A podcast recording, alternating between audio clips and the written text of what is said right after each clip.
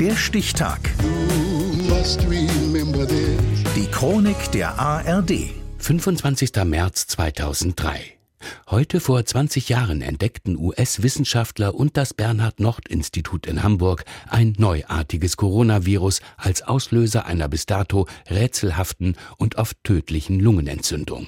René Möller. Ende 2002 taucht das schwere akute Atemwegssyndrom, kurz SARS, erstmals in der Provinz Guangdong in China auf. Doch die chinesische Regierung hält die Gefahr unterm Deckel. Erst im Februar 2003 informiert China die Weltgesundheitsorganisation WHO.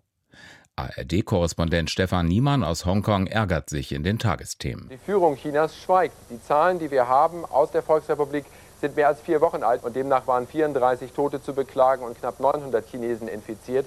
Aber wie gesagt, die neuesten Zahlen, obwohl die WHO, die Weltgesundheitsorganisation, diese Zahlen fordert, kommen und kommen nicht aus Peking. Die Kommunistische Partei versucht das runterzuspielen. Das Virus breitet sich unterdessen ungehemmt aus. Erst nach Singapur und Taiwan, später auch in Kanada. Und auch in Deutschland gibt es bald den ersten Fall. Ein Mann aus dem Sauerland kommt von einer Asienreise zurück. Der 72-Jährige zeigt bei seiner Rückkehr die typischen Symptome Fieber, Husten, Schlappheit. Der Labortest des Hamburger Bernhard-Nocht-Instituts brachte die schnelle Bestätigung. Die Probe aus Nordrhein-Westfalen ist positiv, der Patient an SARS erkrankt. Dass dieser Test überhaupt gemacht werden kann, hat die Weltwissenschaftlern aus Hamburg zu verdanken. Eine Woche vorher identifiziert ein junger Mediziner den tödlichen Erreger, das SARS-Virus. In den Tagen darauf ist er ein gefragter Mann, sitzt in seinem Büro mit Blick auf den Hamburger Hafen und telefoniert mit Journalisten des Wissenschaftsjournals Nature. Yeah, right. You won't find coronavirus which has got a DNA genome.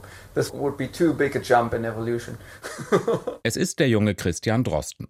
Gerade mal 30 ist er, als er mit seinem Team das bisher unbekannte Coronavirus identifiziert. Sein Entdecker möchte er dennoch nicht sein. Der Grund dafür, dass, dass jetzt im Moment sicherlich einige Leute so ein bisschen auf mich einstürzen, ist, dass ich die entscheidenden Experimente am Anfang, die uns dann den ersten Hinweis gegeben haben, die habe ich wirklich alleine gemacht. Alles andere war halt Glück, stapelt Drosten tief. Wir haben natürlich im grad richtigen Moment die genau richtige Probe erhalten, die im Zusammenhang stand mit einem Thema, das im Moment nach dem Irakkrieg das zweitwichtigste Thema in der Öffentlichkeit ist. Die Welt ist tatsächlich in Aufruhr wegen der SARS-Fälle in vielen Ländern. Mariah Carey sagt ihre Hongkong-Tournee ab und die Rolling Stones verzichten auf ein Konzert in China. In Hongkong herrscht nach 16 Toten und über 700 Infizierten Panik. Nochmal ARD-Korrespondent Stefan Niemann in den Tagesthemen. Also hier in Hongkong heute Abend überschlagen sich die Ereignisse geradezu.